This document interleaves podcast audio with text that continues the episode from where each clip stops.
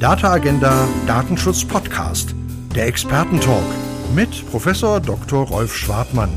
Guten Tag, meine Damen und Herren, herzlich willkommen zum Data Agenda Datenschutz Podcast zum Thema Neues aus dem Maschinenraum der EU-Datenregulierung, KI und E-Privacy. Heute ist der 14.03.2023 und ähm, wir reden darüber, dass die Europäische Union noch mit mehr Nachdruck mittlerweile an der Umsetzung einzelner Teile der Datenstrategie 2020 arbeitet. Es ähm, gibt eine ganze Reihe von Regelwerken, über die haben wir mit Kai Zenner, der auch heute Gast ist im Data Agenda Podcast 29 im Januar schon gesprochen. Und ähm, jetzt gibt es ein weiteres Gespräch über konkrete Themen des ähm, äh, Datenregulierungsrechts aus dem Brüsseler Maschinenraum. Und ähm, erstmal sage ich Hallo Kai Zenner. Hm, hallo Rolf, danke für die Hi. Einladung. Ja, freut mich sehr, dass du da bist. Kai Zenner ist Büroleiter und Digitalreferent des ähm, EVP-Europaabgeordneten Axel Voss. Er ist äh, zugleich ähm, Mitglied im RDV-Beirat und ähm, gibt da ähm, ja, in jedem Heft, also alle zwei Monate, das RDV-Update aus Brüssel ab und teilt dann mit den Leserinnen und Lesern der RDV sein Wissen äh, aus dem Maschinenraum der EU-Digitalregulierung. Und ähm, ebenfalls dabei heute ist als, als Mitdiskutant und, und Co-Moderator äh, mein Kollege Tobias Keber, der ist Professor für Datenschutzrecht an der Hochschule der Medien, Vorsitzender des Wissenschaftlichen Beirats der Gesellschaft für Datenschutz und Datensicherheit und auch im Praxisbeirat der RDV. Hallo Tobias Keber. Ja, hallo zusammen und schön, dass ich da sein kann. Ja, freut mich auch. Das ist eine prima Runde, die wir heute haben. Und ähm, ja, wir versuchen dann so ein bisschen ähm, gemeinsam aus Kite die spannenden Sachen rauszubekommen. Es gibt zwei große Themen, die wir ansprechen wollen heute. Das eine ist der Sachstand der Regulierung zur KI-Verordnung. Da weiß ich, dass Kai Zenner ganz intensiv mitverhandelt für ähm, Axel Voss äh, äh mit der EVP-Position. Das muss man immer dazu sagen.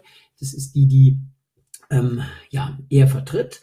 Und ähm, da geht es um spannende Sachen. Äh, viele sprechen über ChatGPT und ähm, genauso viele setzen das Ding vermutlich ein. Aber was man sich äh, fragt ist, ähm, wird das jetzt in der KI-Verordnung reguliert werden? Ist diese Alltagssoftware für Everyday Use mh, hm, denn jetzt eine, eine Hochrisiko äh, Software oder fällt sie in den grünen, sprich nicht regulierten Bereich? Das wäre ein spannender Themenblock, den wir heute mit Kai besprechen wollen. Also Sachstand der KI-Verordnungsregulierung, auch mit vielleicht so ein bisschen Zeitplänen und ähm, Regulierung von ChatGPT und vielleicht anderen Formen von, von KI. Und im zweiten Teil des Podcasts würde ich dann gerne zu sprechen kommen auf ähm, etwas anderes sehr Spannendes, nämlich ähm, im Sachstandsbericht E-Privacy-Verordnung. Da gibt es nämlich Neuigkeiten, so viel kann ich an der Stelle schon mal sagen. Aber alles weitere dazu später. Ja, das wären so meine einführenden ähm, Gedanken. Kai, ähm, dann, dann schieß doch mal los. Ähm, wie sieht's aus in der KI-Regulierung? Du hast ja den Termin heute ja, frei, frei geblockt, frei gemacht. Äh, ihr, ihr diskutiert intensiv unter hohem zeitlichen Druck, ne?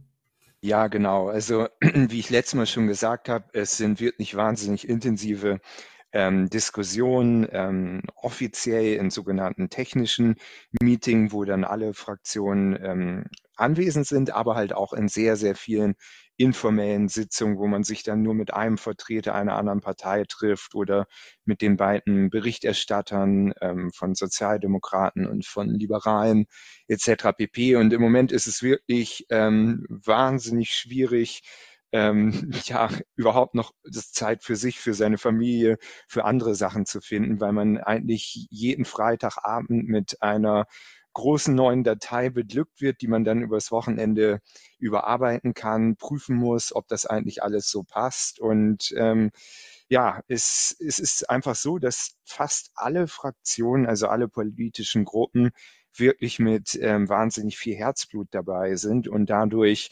über jedes Kommata gestritten wird. Mein Chef ähm, Axel Voss und meine Kollegin Leonie kennen das noch von der Copyright-Direktive, äh, wo das, glaube ich, ähnlich umstritten war, aber da war die Öffentlichkeit noch mehr ähm, involviert. Aber ähnlich wie dort gibt es hier auch ähm, zwei unversöhnliche Lager. Einmal ähm, ein eher linkes Lager, was KI als Bedrohung ansieht und dann das ähm, mehr konservative Lager, was KI ähm, einfach nur als ähm, ja wahnsinnige Chance bewertet und beide Seiten, wie so häufig im Leben, überzeichnen es vielleicht ein bisschen zu stark.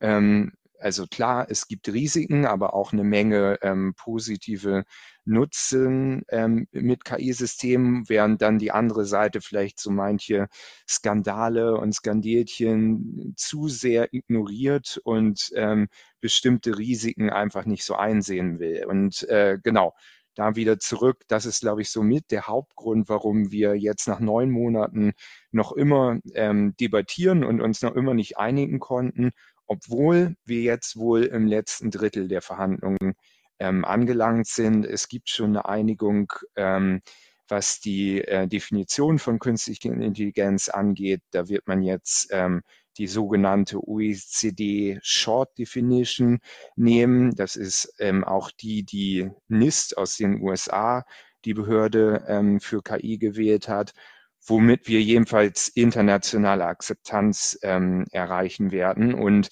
dasselbe oder kleinere Erfolge konnte man dann halt auch in, in verschiedenen anderen Bereichen des KI, ähm, der KI-Regulierung ähm, erzielen. Und ja, jetzt wird gerade mal wieder über die Hochrisiko-Applikationen gestritten, also das Risiko oder Risk Assessment, ähm, äh, die Transparenzobligation und so weiter und so fort.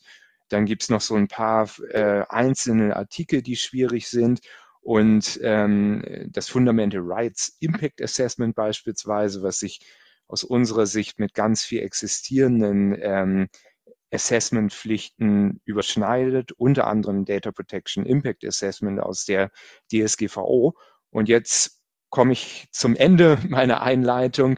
Ähm, jetzt ganz, ganz aktuell werden wir am Montag ähm, zum ersten Mal auf technischer Ebene tatsächlich Foundation Models, ähm, General Purpose AI-Systeme, also ChatGBT diskutieren. Ähm, und damit enthalten ist auch ein neuer überarbeiteter Vorschlag ähm, hinsichtlich der AI Value Chain, also der Lieferkette. Und da kommen wir dann zu dieser ganz spannenden Frage, wie die verschiedenen Akteure innerhalb der Lieferkette ähm, miteinander umgehen sollen, inwieweit es fair ist, dass alles beim sogenannten Downstream Provider und Downstream User oder Deployer hängen bleibt und wenn man das nicht möchte, inwiefern man dann sogenannte Upstream-Provider oder Developer auch noch in die ganzen Applikationen des AIX einbezieht. Da geht es dann darum, dass zum Beispiel Microsoft als ähm,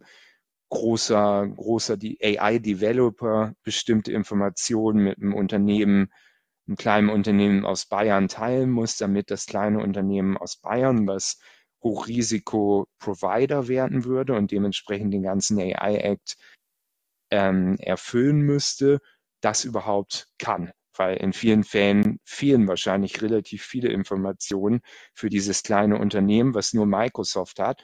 Und leider hat da die Kommission ziemlich geschlammt, weil diese ganzen Fälle ähm, ja sind überhaupt nicht adressiert. Und wie gesagt, das kleine bayerische Unternehmen in meinem Fall würde völlig allein gelassen werden. Und über diese spannenden Themen werden wir uns wahrscheinlich noch ein paar Wochen ähm, streiten und äh, versuchen, irgendwie eine Lösung dorthin zu bekommen. Und meine Prognose ist im Moment, dass die Abstimmung dann im April ähm, diesen Jahres so rund um Ostern äh, stattfinden könnte. Aber das ist ja nicht mehr lange. Also ihr verwebt jetzt gerade, wenn ich das richtig verstanden habe, die Lieferkettenproblematik mit der künstlichen Intelligenz. Und ähm, Ostern ist jetzt vom 14. Februar angerechnet, ähm, ja, gut zwei Wochen oder so. Ne? Also das ist ja schon sportliches Programm. Ja. Das ist es. Also wie gesagt, im Moment ist äh, Freizeit äh, Fehlanzeige bei uns allen, glaube ich, ähm, weil ja, man kriegt einfach jeden Tag neue Texte und ist dann in diesen informellen ähm, Verhandlungsrunden auch drin. Ist eine Menge. Meine große Sorge ist, ich glaube, wir haben den AI-Act grundsätzlich in vielen Bereichen jetzt wirklich verbessert. Es ist nicht mehr Weltuntergang-Stimmung äh, wie am Anfang oder sollte es nicht sein bei der Industrie, weil äh, viele Sachen entschärft worden sind. Und dann kommt natürlich auch noch der Trilog, wo man noch weiter dran feilen kann. Meine Sorge aktuell ist wirklich bei ähm, ChatGBT, bei ähm, den sogenannten Value Chain Problematiken, worüber ich jetzt schon gesprochen habe, weil ChatGBT hat ein Thema hochge gebracht, was eigentlich überhaupt keinen so richtig interessiert hat. Also ich habe seitdem ich am AI-Act sitze, mich tatsächlich weil mich das als Jurist interessierte, ganz viel mit der Value Chain und mit den sogenannten General Purpose AI-Systemen oder Foundation Models beschäftigt, ähm, wo halt ChatGPT auch drunter fällt. Ähm, aber noch einmal, das hat eigentlich kaum jemand anderen so richtig interessiert. Im Rat gab es zwei Präsidentschaften, die ein bisschen was dazu gemacht hat. Im Parlament so gut wie keiner außer die EVP und äh, Sven Hahn von der FDP. Aber ähm, ja, jetzt mit ChatGPT ist es in aller Munde und ähm, ihr beiden kennt das ja. Ähm, leider ist es dann häufig so, dass auf einmal ähm, der ganze Bundestag oder in diesem Fall das ganze Europäische Parlament aus äh, ChatGPT-Experten besteht und alle eine gute Meinung und einen guten Rat dazu haben. Und ähm, ich habe da halt wirklich die Riesenbefürchtung, dass da jetzt ähm, komplett ähm, ja an der Evidenz, an den Fakten vorbei schnell was ins Gesetz geschrieben wird, was am Ende ähm, überhaupt nichts bringt und eher eher sogar Probleme für die europäische Industrie bereitet. Ähm, und deswegen bin ich da im Moment auch so stark involviert, weil ähm, noch einmal, wir finden es wichtig, dass was Regulatives ähm, integriert wird in diesem Bereich, aber durch die ChatGPT-Probleme und kleineren Skandelchen, die es ja jetzt mit gab, ähm, haben wir halt wirklich die große Befürchtung, dass es zu einer Überregulierung kommt. Ja, anschließend, da würde ich mich, das ist ja ein dickes, super dickes Brett, ja, die diese jetzt auf der letzten äh, Verhandlungsmeile, die General genau. Purpose AI da jetzt noch sinnvoll zu adressieren. Wie, wie ist denn momentan ähm, so der Plan? Äh, sagt man, es gibt bestimmte Bereiche ähm, der General Purpose AI, wo ich dann verweise auf Hochrisiko oder sage, in den und den Use Cases ähm, behandle ich das so wie Hochrisiko und andere nicht? Oder wie, wie ist denn da so von, von der Gesetzgebungstechnik her? Wie, wie, wie geht man das an? Genau, es ist eine super spannende Frage, jedenfalls für Juristen, also unser Publikum, ähm, weil ähm, es ist tatsächlich so, dass die Kommission einen Vorschlag vorgelegt hat, wo Foundation Model General Purpose AI Systeme überhaupt nicht gecovert werden. Warum nicht? Weil die Kommission sagt, und wir finden das grundsätzlich auch richtig, ähm, AI-Systeme fallen nur unter ähm, den AI Act, ähm, der auf einem risikobasierten Ansatz äh, basiert, wenn Sie einen Intended Purpose haben, der entweder von der sogenannten Annex 2 oder der sogenannten Annex 3 abgedeckt wird. So, das bedeutet jetzt zum Beispiel, wenn wir ein AI-System haben, was im ähm, Beschäftigungsbereich ähm, verwendet wird, zum Beispiel um Bewerbungen durchzuscannen und eine Auswahl zu treffen welcher Bewerber am Ende genommen wird. Das würde unter ähm, Punkt 4 von Annex 3 fallen und dadurch hörte das System eindeutig in den Intended Purpose, würde eindeutig über Annex 3 als Hochrisiko klassifiziert werden und das würde dann halt bedeuten, dass das Unternehmen, was dieses System herstellt oder das Unternehmen, was dieses System nutzt, ähm, den AI Act ähm, erfüllen müssen. Ähm, je nachdem, wie die Person aussieht, also in welchem Bereich der, das Unternehmen zum Beispiel innerhalb der Value Chain äh, steckt, also ob es ein User oder ein Provider ist, dann unterscheiden sich so ein bisschen die, ähm, die Obligation. Aber das bedeutet dann halt, ähm, was ich schon angedeutet habe, dass so Unternehmen wie DeepMind, wie OpenAI, wie Microsoft, wie Anthropic und wie sie alle heißen, die mit General Purpose AI-Systemen ähm, hantieren, überhaupt nicht, ähm, überhaupt nicht unter den AI Act fallen. Diese Unternehmen keinerlei Obligationen ähm, erfüllen müssen. Und letztendlich, ähm, weil wie gesagt der Intended Purpose auf diesem Level noch fehlt, diese Systeme wie zum Beispiel bei ChatGPT oder bei GPT-3 davor, ähm, da gibt es ja multiple Intended Purposes, also ganz viel verschiedene potenzielle Use Cases. Und dadurch, dass keiner festgelegt ist, ich vergleiche das immer so ein bisschen mit Knetgummi, weil das quasi aus diesem, aus diesem Model, was verkauft wird, upstream innerhalb der Lieferkette, würden dann ja erst die downstream Provider ähm, was Finales formen mit einem Intended Purpose. Ähm, wie gesagt, das führt einfach zu einem sehr unfairen ähm, Ergebnis am Ende. Und das Parlament hat da, wie gesagt, am Anfang so drauf reagiert, und das hast du jetzt gerade, äh, Tobi, angedeutet, die haben dann gesagt, naja, wir ignorieren dann einfach, dass es keinen Intended Purpose gibt, aber ähm, alle General Purpose AI-Systeme werden automatisch als Hochrisiko klassifiziert, weil sie könnten ja am Ende auch wirklich dazu genutzt werden. Das war eine Position und eine andere Position ähm, wollte dann jedenfalls bestimmte General Purpose AI-Systeme mit bestimmten Anwendungen automatisch unter entweder Artikel 5, also die verbotenen KI-Systeme, oder unter Annex 3, also die Hochrisikosysteme fallen lassen.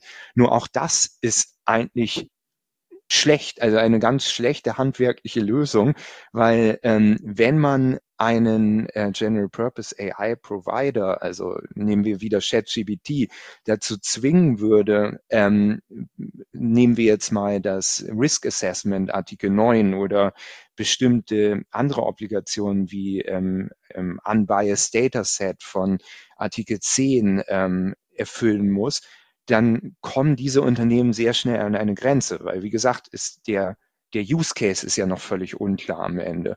Und deswegen ist auch dieser zweite Ansatz aus unserer Sicht völlig abzulehnen. Und deswegen wir als EVP, und wie gesagt, ich habe mich als einzige Person hier im Parlament auch da wirklich mit ähm, dem Thema über Monate beschäftigt. Wir sagen halt, ähm, wir müssen ähm, ChatGPT und andere Systeme ähm, sehr horizontal adressieren, ähm, also sehr umfassend und die ganze Lieferkette damit sozusagen abdecken.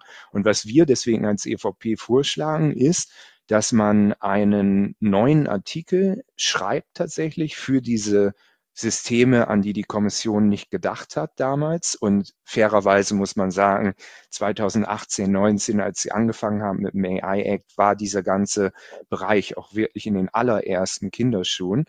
Ähm, und dieser neue Artikel, den wir vorschlagen, würde dann sagen, nehmen wir jetzt OpenAI. OpenAI muss ähm, zwar nicht den AI Act erfüllen, aber muss ähm, besonders stark testen und muss ähm, Technical Documentation ähm, Obligationen erfüllen, um einfach schon mal so ein bisschen ähm, zu schauen, ob ja bestimmte Risiken ähm, ja, vorliegen könnten, alles natürlich in, in Konjunktiv. Und ähm, eben solche Fälle zu verhindern, dass OpenAI ein Public Testing macht, also sprich das Gerät auf ähm, die Bevölkerung ähm, loslässt und quasi die Bevölkerung dann testet, OpenAI diese Testergebnisse sich anschaut und daraus dann ein Produkt baut. Das wollen wir mit diesem neuen Artikel verhindern. Aber er würde halt nicht so weit gehen, dass diese ähm, AI-Provider oder Developers den ganzen AI-Act erfüllen müssen. Dann der zweite Element, sorry, dass es so lange dauert, aber das zweite Element, was wir vorschlagen, ist halt, dass man innerhalb der AI-Lieferkette ähm, ganz starke Informationspflichten ähm, eingliedert, also das Unternehmen wirklich gezwungen werden, faktisch ja, gezwungen in Anführungszeichen über Standard Contractual Clauses und ein paar stärkere Obligationen wirklich die notwendigen Informationen mit den ähm, Hochrisikoprovidern am Ende der Lieferkette zu teilen. Dann die, das nächste Level, das dritte Level wäre, sobald ein General Purpose AI-System einen Intended Purpose bekommt, würde es natürlich unter den AI Act fallen und ähm, alle alle Obligationen des AI-Acts müssen dann natürlich erfüllt werden von dem Akteur, der dem General Purpose AI-System einen Intended Purpose gibt. Und die vierte und allerletzte Stufe ist, und das kommt jetzt gerade bei ChatGBT ins Spiel, ähm, dass sobald ähm, Content ähm, generiert wird, nehmen wir jetzt Deepfakes oder aber auch ähm, von ChatGBT Text, wie wir es jetzt ähm, bei Microsoft Bing zum Beispiel auch sehen, dieser Text ähm, muss gewisse Disclosure ähm, Obligationen in Artikel 52 erfüllen. Sprich, wenn man einen von AI-Systemen generierten Content ähm, bekommt oder damit konfrontiert ist, soll der Mensch am Ende wissen, okay, das ist jetzt nicht von äh, von, keine Ahnung, meinem Nachbarn gemacht worden, sondern ähm, von einem AI-System. Da wird es dann ein paar Ausnahmen geben, zum Beispiel, wenn ähm, Zeitungen AI-Systeme nutzen, um Artikel schon mal vorzuschreiben etc. pp. Da gibt es am Ende ja immer noch ähm, Editoren und auch die Zeitung, die dafür haftet quasi, was sie veröffentlicht. Aber ähm, bis auf diese wenigen Ausnahmen würde es einen kompletten Disclosure ähm, geben, so dass in Zukunft alle Bürger innerhalb der Europäischen Union ähm, wissen, das kommt von AI oder zum Beispiel der Chatbot, der mir jetzt gerade zurückschreibt ähm, bei meiner Bank, äh, das ist kein Mensch, sondern ein AI-System. Wie gesagt, ja, sorry, dass ich so lange ausgeholt habe, aber das wäre so der Ansatz. Kai, nur dazu eine kurze Frage. Ähm, ja. Dieses Kennzeichen, ich nenne es einfach mal Kennzeichnungsgebot. Ne? So, sowas haben genau. wir ja genau. momentan auch schon, äh, zum Teil im, im Medienrecht. Ähm, aber wie, wie habe ich mir das vorzustellen? Ähm, also der Text, wenn, wenn der gekennzeichnet werden muss, mache ich das mit, mit äh, irgendwelchen Wasserzeichen? Digital muss ich das implementieren, weil der Text kann ja weiterverarbeitet werden. Genau. Und es muss ja sozusagen dieser, dieser Marker, ähm, ist es maschinengeneriert, muss ja bleiben. Sind das technische Lösungen?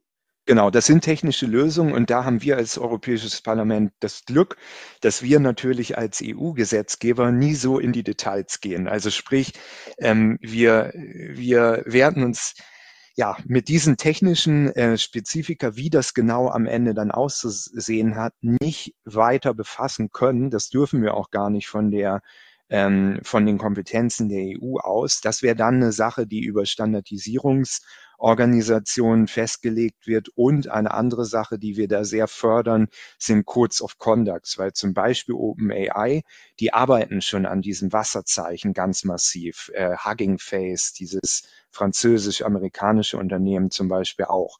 Und da aus unserer Sicht, aus EVP-Sicht, und das wird aber von anderen Fraktionen ähnlich gesehen, ist da tatsächlich eine sogenannte Market-Driven ähm, Lösung am besten, weil die sind da schon ganz pfiffig dabei und werden am ehesten am Ende was ähm, erstellen, was auch wirklich Sinn macht für den Privatnutzer, aber halt dann auch für den Markt umsetzbar.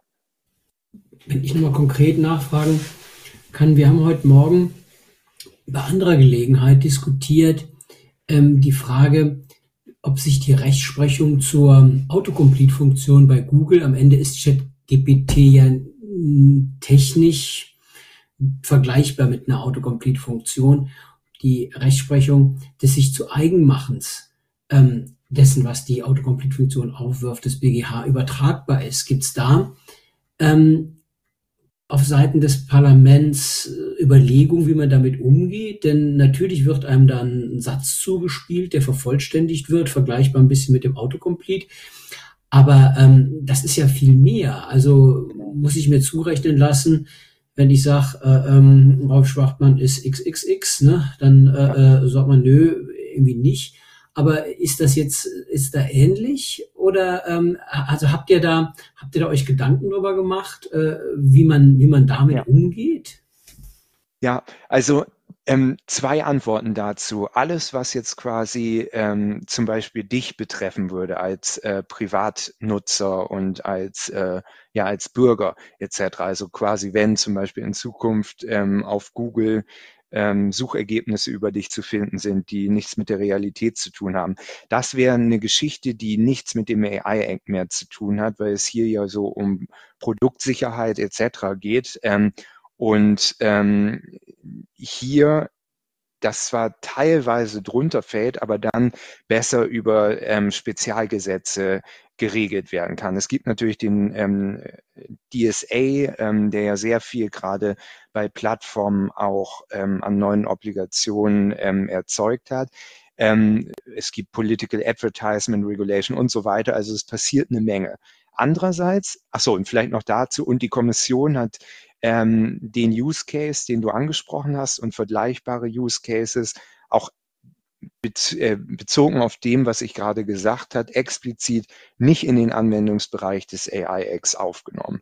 Die Grünen im Parlament, die wollen allerdings da ein wenig gegen vorgehen. Ähm, denen ist das Content Management auf großen Plattformen wie, wie Facebook, ähm, wie Instagram, wie TikTok etc. ein Dorn im Auge. Die sagen auch, dass der DSA und auch nationale Gesetze da dort noch nicht so umfassend sind und tendenziell von dem, was ich gehört habe, werden dann aber auch, äh, oder Sie würden am liebsten auch Suchmaschinen ähm, im AI Act sehen. Wie wollen Sie das machen? Sie würden halt einen neuen Punkt im sogenannten Annex 3, wo die Hochrisikosysteme aufgelistet sind, ergänzen. Ähm, aber ja, also es wurde bisher noch nicht gemacht. Das ist nur ein Gerücht, dass das jetzt sehr bald kommt. Und ähm, dann wird so richtig die ähm, Diskussion starten. Nur noch einmal, wir werden das riesige Problem haben, dass es schon ganz viel Gesetzgebung auf nationaler und auf EU-Ebene äh, gibt dazu, die das jedenfalls anschneidet, das Thema. Und dann kommen wir wieder zum spannenden, äh, zur spannenden Frage, die wir auch letztes Mal diskutiert haben äh, was ist Lex Specialis, was ist Lex Generalis, wann gilt dieses Gesetz, wann gilt jenes Gesetz. Aber das soll jetzt doch nicht bis, äh, bis Ostern irgendwie ausdiskutiert sein. Leider. Oder, oder doch? Leider ja. Das sind wieder leider so Last-Minute-Geschichten, womit sich das Parlament ja immer äh, ja unrühmlich bekleckert. Ähm, also wir hoffen, wir können diese Sachen, die wirklich überhaupt nicht evidenzbasiert sind, irgendwie verhindern. Und ansonsten wäre es gemeinsam mit dem ähm, Rat der Europäischen Union im Trilog sicher auf der Agenda, dass man solche Sachen nochmal kräftig überarbeitet. Man müsste das doch auch mit der ähm, KI-Haftungsrichtlinie synchronisieren. Ne? Also genau. äh, das ist doch die dahinterliegende, aus meiner Sicht äh, fast spannendere Frage. Äh, was, äh, wie, wie geht man haftungsrechtlich damit um? wenn man das da nicht adressiert, irgendwo greift ja eine Haftung zu, unabhängig davon, ob das jetzt genau. KI ist oder nicht in der KI-Regulierung erfasst ist oder doch. Genau. Also sehr gute Frage, weil das ist auch tatsächlich ein Problem, was ähm, viele Leute hier im Busse immer durcheinander bekommen. Die reden immer ähm, davon, dass ähm, ein Akteur im AI Act liable, also haftbar wird. Das ist aber völlig falsch, weil im AI Act, wie du weißt, überhaupt nichts über Haftung äh, drinsteht. Im AI Act geht es jetzt auf Englisch ähm, um Responsibility, also ähm, der, der Hersteller und der ähm, Unternehmensnutzer ähm, von KI-Systemen ähm, ist verpflichtet, bestimmte ähm, Obligationen im AI-Act zu erfüllen. Und wenn er das nicht tut, dann gibt es entweder Strafzahlungen über Artikel ähm, 71 oder häufig davor würde es ähm, bestimmte ähm, Durchsetzungsmaßnahmen der nationalen Behörden geben, Warnungen geben ähm, und so weiter und so fort. Ähm, alles andere betrifft, wie du richtig sagst, ist tatsächlich die Haftung. Und dafür haben wir natürlich jetzt ähm, wieder mal eine sehr komische Situation in mehrererlei Hinsicht. Zum ersten ähm, wurde die sogenannte AI Liability Directive Monate nach der AI ähm, Regulation ähm, vorgestellt. Und ähm, mein Chef Axel Voss ist Berichterstatter jetzt von dem, ähm, von dem Vorschlag geworden. Und wir haben uns jetzt erstmal entschieden, den Vorschlag auf Eis zu legen, ähm, bis wir mehr wissen und genauer wissen, wie der AI Act überhaupt aussieht, weil die AI Liability Directive ständig Querverweise zum AI Act macht unter anderem bei der Definition. Und der zweite Punkt, der es noch chaotischer und komplizierter macht, ist, dass äh, gleichzeitig mit der AI Liability Directive ähm, die Produkthaftungsrichtlinie geöffnet worden ist und ein neuer Vorschlag vorgelegt worden ist. Und ähm, die größten zwei Änderungen in dem neuen Vorschlag zur PLD ähm, sind, dass Software jetzt auch im Anwendungsbereich äh, drin ist. Und der zweite große Punkt ist, dass diese 500 ähm, Euro ähm, Grenze ähm, gelöscht werden soll. Und gerade der erste Punkt führt zu einem Riesenproblem, dass eigentlich die PLD schon alles abdeckt, was die AI Liability Directive abdecken möchte. Sprich, ja, wenn wir irgendwann mal mit dem AI Act fertig oder weiter fortgeschritten sind und Axel und ich dann mit dem, mit der AI Liability äh, Directive so richtig anfangen, dann müssen wir mal schauen, ob zum Beispiel der Fall, den du angesprochen hast, nicht schon über die PLD oder auch über nationale Haftungs, ähm, ähm, Rahmengesetze ähm, abgedeckt ist und quasi dieses Zusatzgesetz auf EU-Ebene in diesem Bereich dann am Ende überhaupt keinen Sinn mehr ergibt. Aber das ist im Moment noch alles völlig unklar. Wie gesagt, man muss erstmal schauen, wie der AI-Act ähm, am Ende oder jedenfalls im Trilog aussieht. Mhm. Also PLD wäre jetzt Produkthaftung, ne? Genau, Produkthaftungsgesetz. Ja, ja. ja, ja, da könnte man jetzt noch natürlich noch tiefer bohren. Ähm, insbesondere zeitlich, also wenn das auf Eis liegt, die ähm, Haftungsrichtlinie, ähm, dann wird das ja vermutlich in dieser Legislatur irgendwie eng. Ne? Also das, das kommt dann nicht mehr. Ne? Genau. Also ähm, wenn unser Zeitplan passt, und das, wie gesagt, hängt ganz massiv am AI Act, äh, wenn wir mit dem AI Act irgendwie so um Ostern, um Mai dann ähm, spätestens fertig werden, dann wissen Axel und ich äh, so ein bisschen, wohin die Richtung äh, der Reise geht. Und dann würden wir tatsächlich mit unserem ähm, Berichtsentwurf äh, beginnen. Wir würden uns ähm, dann auch endlich beginnen, mit den ähm, Stakeholdern, mit Unternehmen, Civil Society Organisationen und so weiter zu treffen. Und dann würden wir versuchen, unseren Berichtsentwurf ähm, kurz vor der Sommerpause im Juni, Juli vorzulegen dann würden die anderen ähm, Fraktionen schon Zeit haben, vor der Sommerpause ihre Punkte zu adressieren durch sogenannte Änderungsanträge. Und dann würden wir versuchen, zwischen September und Dezember in der zweiten Jahreshälfte einen Berichtseinigung ähm, im Parlament haben. Aber der Trilog, und das haben wir auch schon mit dem Rat abgesprochen, der Trilog zur AI Liability Directive wird erst ähm, nach der Europawahl ähm, 24, 25 aufgenommen werden. Also mit Haftung und KI dauert es noch deutlich länger. Aber das ist ja schon sportlich genug, wenn ähm, im Mai die ähm, KI-Verordnung äh, da ist und der Anfang Juni ja. dann äh, was vorlegen wollt, schon äh, als ja. äh, Berichterstatterteam. Da darf ja kein Kind krank werden. Ne? Also, das ist wirklich äh, schon, schon, schon, schon sehr, sehr äh, sportlich. Also tja, da muss man ähm, schön auf seine Gesundheit achten, dass einem da irgendwie äh, nichts dazwischen kommt.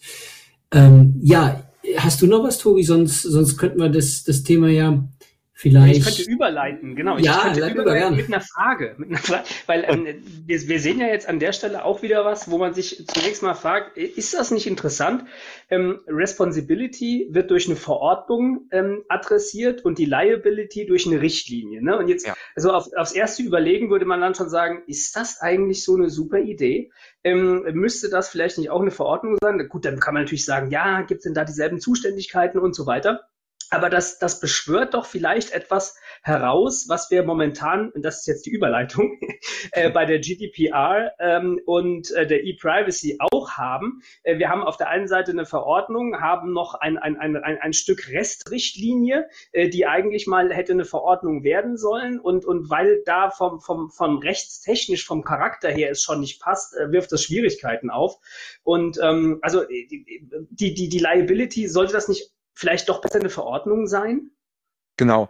Ähm, genau das hat das Europäische Parlament in dem sogenannten legislativen Own Initiative Report, ähm, den wir 2020 zu AI Liability ähm, verabschiedet haben, auch gefordert.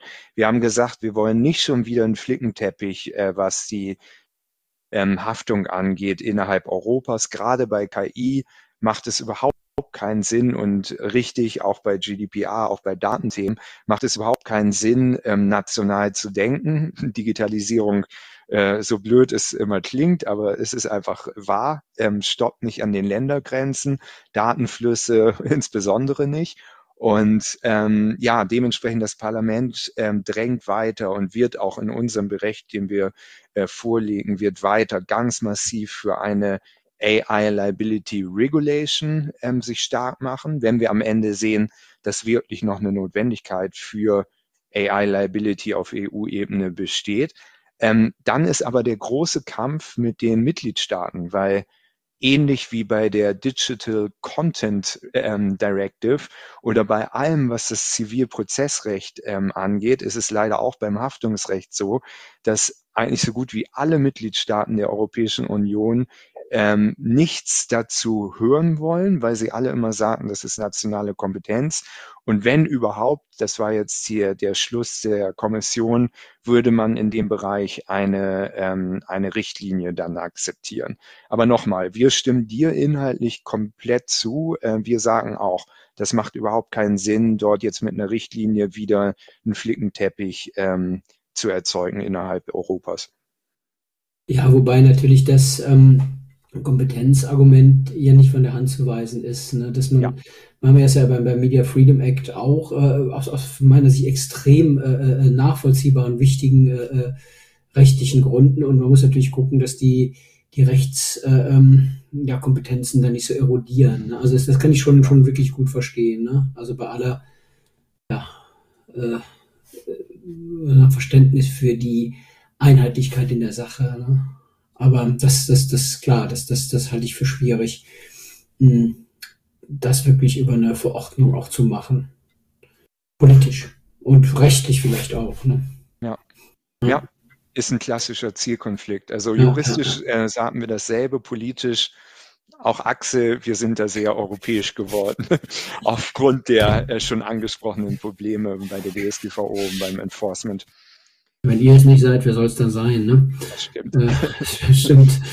Ja, dann, äh, dann nehme ich die Überleitung mal auf und ähm, würde gern auf ein, auf ein weiteres Thema zu sprechen kommen, was ich persönlich extrem spannend und überraschend finde. Am besten, ich ähm, erkläre mal die Rahmenbedingungen und dann lässt vielleicht äh, Kai Zerner die Katze aus dem Sack, ähm, um was es da geht. Also äh, am 6. März gab es einen gab's einen Brief von der Berichterstatterin äh, der E-Privacy-Verordnung. Das ist Frau Sippel von der SPD. So, jetzt kann man sich fragen, Berichterstatterin E-Privacy-Verordnung, ähm, seit wann arbeitet sie an dem Ding? Naja, seit 2017 gibt's äh, ähm, den ähm, Entwurf, einen Gesetzesvorschlag und es wird auch äh, seit 2017 da intensiv drüber gesprochen. So, jetzt ähm, gab es auf der DAFTA 2021 von Frau Nicolai mal die Aussage, naja, E-Privacy-Verordnung, ähm, das brauchen wir vielleicht politisch gar nicht mehr. Selbst in Deutschland gibt es jetzt das CTDSG und wir haben da eigentlich den Online-Datenschutz im Griff. Und ähm, alle, die in irgendeiner Form ähm, ja mit der E-Privacy-Verordnung was Gutes bewirken wollten, konnten politisch, äh, ja, die ähm, haben letztlich die Flint ins Korn geworfen oder sind aus anderen Gründen da nicht mehr engagiert. Also mal ganz platt gesagt, die Karawane ist weitergezogen und ähm, es gibt ähm, wichtige, spannende Themen in der EU-Datenregulierung und ähm, ja, die E-Privacy. Äh, Verordnung ist so ein Leftover, ein wichtiges natürlich. Die sollte mit der DSGVO zusammen ähm, ja schon äh, das Licht der Welt erblicken. Ist nicht passiert. Da hat aber Frau Sippel einen Brief geschrieben und äh, hat gesagt, also ganz ehrlich, äh, jetzt müssen wir aber langsam hier mal ähm, zu Potte kommen und ähm, das mit der E-Privacy-Verordnung jetzt doch nochmal bitte in ähm, ganz vielen äh, regelmäßigen Treffen nach vorne bringen, KI-Verordnung hin und Data Act und äh, weiteres her. Aber das muss jetzt passieren. Und ähm, man spricht davon, dass das in Anführungsstrichen politisch tot ist. Und ähm, ist das denn so und so weiter? Und jetzt kommt das was spannend ist, du sagst, ähm, möglicherweise wird ähm, etwas passieren, womit äh, keiner äh, rechnet, dass die äh, DSGVO geöffnet wird. Also die DSGVO regulatorisch anzupacken, das muss ja ohnehin turnusmäßig passieren, eigentlich nach demokratischen Regeln, ist aber auf der anderen Seite fast sowas wie ein Tabu. Das ist nach demokratischen äh, Grundsätzen natürlich ein ganz merkwürdiger Gedanke, dass es ein Gesetz gibt und das wird dann irgendwie, äh, äh, sind sich alle einig, es wird nie mehr geändert, so ungefähr. Ähm, aber das ist ja nicht Sinn der Sache, sondern die DSGVO, die muss ja in irgendeiner Form angepasst werden. Dafür ja, bewertet man sie ja, evaluiert sie und so weiter.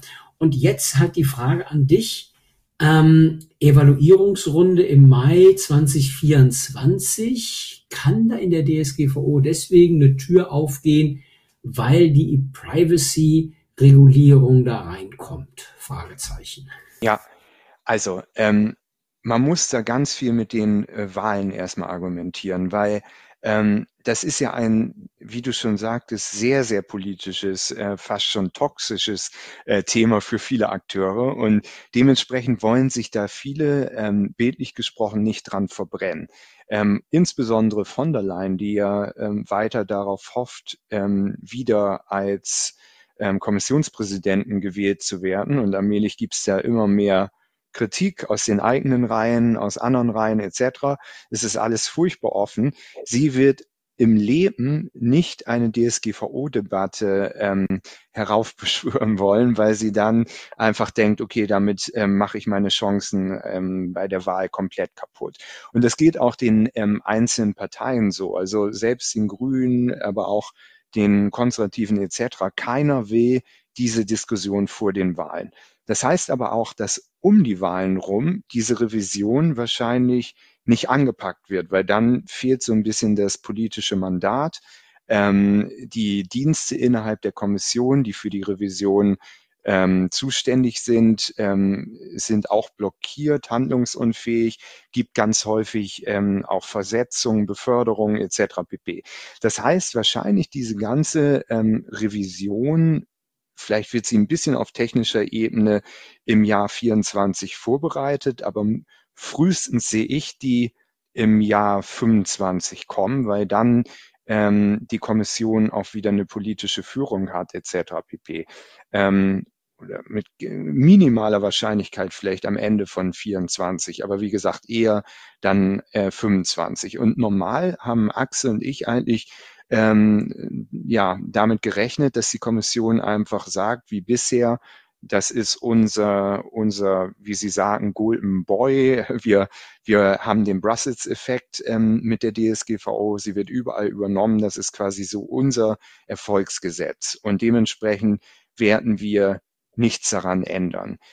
Aber, und das hast du jetzt angesprochen, ähm, naja, ist, man sieht jetzt immer mehr Uneinigkeiten innerhalb der Kommission, was diese Bewertung angeht. Ähm, und tatsächlich könnte die E-Privacy-Verordnung ähm, dazu führen, dass es doch eine größere Öffnung der äh, DSGVO ähm, gibt. Weil, wie du schon angesprochen hast, es gibt jetzt immer mehr Stimmen, die in Brüssel sagen, die Verhandlungen zu E-Privacy stecken so fest, ähm, es wird da keinen Durchbruch bis zu den Wahlen geben. Die ähm, Positionen von Rat und Parlament sind zum Beispiel, was ähm, Zugriff auf persönliche Daten in Gefahrensituationen oder äh, Vorratsdatenspeicherung etc. angeht, einfach wirklich schwarz und weiß. Ähm, und dementsprechend kommt jetzt ähm, als, ähm, als äh, wie soll man sagen, als äh, mögliche, ähm, möglicher Ansatz einfach diese Idee auf, dass man die E-Privacy zerstückelt, ähm, bestimmte Teile zum Beispiel zum Online-Marketing in neue Gesetze ähm, äh, integriert, die dann 25, 26 vorgestellt werden würden. Alles andere, was, wie du schon sagtest, national ähm, schon gut funktioniert, würde aufgegeben werden und dann gegebenenfalls einige Teile, die sehr nah am Regulierungsziel der DSGVO liegen, die würden dann tatsächlich in die DSGVO integriert werden. Zum Beispiel ein zusätzliches Kapitel zu ähm, Verarbeitung von Kommunikationsdaten mit vielleicht einem ähnlichen Artikel 6, wie er auch in der DSGVO zu finden ist. Da wird wahrscheinlich dann was zu Cookies auch ähm, aufgenommen werden, etc. pp. Das könnte passieren, aber wie gesagt, im Moment ist alles offen, nur wir schließen uns deiner, ähm, deiner, wie soll man sagen, deiner Bewertung da sehr an. Ähm, Axel und ich finden es auch einen unglaublich spannenden ähm, Vorschlag, weil wir auch völlig gegen den Ansatz sind, dass ein Gesetz perfekt sein kann. Ähm, wir würden auch gerne, sobald man sieht, dass Dinge nicht laufen, ähm, uns gleich wieder ransetzen und sind mehr für so ein sehr flexibles und adaptives Gesetz. Äh, aber ja, wir müssen uns überraschen lassen, wie man sich am Ende entscheidet. Ja, also das klingt aber jetzt, ähm, jetzt nicht so, so sehr wahrscheinlich, was du da sagst. Aber, aber irgendwas muss doch passieren. Also wenn wir keine E-Privacy-Verordnung bekommen, dann muss auch doch in irgendeiner Form eine regulatorische Maßnahme getroffen werden. Was, was geht es ansonsten weiter äh, mit E-Privacy? Was, was schwebt Frau Sippel da vor? Mit der, mit der Verordnung jedenfalls. Weiter, meine ich. Genau. Also Frau Sippe versucht jetzt einfach nochmal eine Runde im, im Rat jetzt mit den Schweden und ich denke, sie wird dann mit der spanischen Ratspräsidentschaft in der zweiten Jahreshälfte ähm, diesen Jahres auch nochmal einen Anlauf versuchen. Nur, ja, ganz ehrlich, danach wären wir in der dritten Legislatur mit dem gleichen Gesetz. Ähm, eigentlich kann die Kommission dann kaum anders als diese E-Privacy ähm, Regulierung äh, zurückzuziehen. Und nochmal, wir hören eigentlich immer mehr Stimmen, auch in, bei den Mitgliedstaaten und ähm, innerhalb der Kommission, die sagen, das Ding ist politisch tot. Und ähm, ja, also das würde ich fast ja nicht unausweichlich, in der Politik kann man da nie drüber sprechen, aber als sehr gesetzt sehen, dass wenn sie jetzt nicht einen komplett unerwarteten Erfolg in den nächsten vier, fünf Monaten erzielt, ähm, dann wird das Ding zurückgezogen. Da bin ich mir relativ sicher. Und dann kommen wir halt zur großen Frage. Ähm, Nochmal, wenn es dann zurückgezogen wird, ähm, würde viel dazu sprechen, bestimmte Teile in die DSGVO aufzunehmen. Ähm, wir hoffen, dass die Kommission diesen Mut ähm, besitzt. Ansonsten die andere Alternative, nach der hattest du ja gefragt, wäre es, dass man ähm, ganz viel kleine Einzelgesetze macht. Also die E-Privacy Regulation dann, ich weiß nicht, in vier, fünf Rechtsakte äh, zerstückelt. Mhm. Ja gut, aber das ist natürlich jetzt auch nicht ähm, so wirklich überzeugend. Aber gut, klar, man, man ist wirklich ratlos an der Stelle. Ne? Also genau. ähm, Gesetzentwurf von, von, von 2017, über den wir heute noch reden, wo man dann so ein bisschen ähm, ja mit dem Mut der Verzweiflung nochmal eine Debatte anstößt, obwohl dafür überhaupt nicht äh, die politische äh, und, und ja auch, auch, auch äh, ansonsten, was die anderen Regulierungsakte äh, betrifft, Zeit ist. Ne? Aber es ist halt in der Tat also wirklich eins der der zentralen ähm, Regulierungs, ähm, einer der zentralen Regulierungsgegenstände äh, für, für, für, für die Online-Wirtschaft, ne, dass das genau. irgendwie ordentlich und stabil auf die, auf die Beine gestellt wird. Ne? Und da ja, ist ja wirklich nicht so ermutigend, äh, was man da hört. Ne? Das, das, irgendwie wird es ja stiefmütterlich behandelt, nach wie vor. Definitiv. Also wir glauben einfach, dass ähm, damals von der Kommission schon so ein paar falsche Richtungsentscheidungen getroffen worden sind, ähm, unter anderem was Artikel 6 angeht in der E-Privacy-Verordnung, aber auch in anderen Bereichen.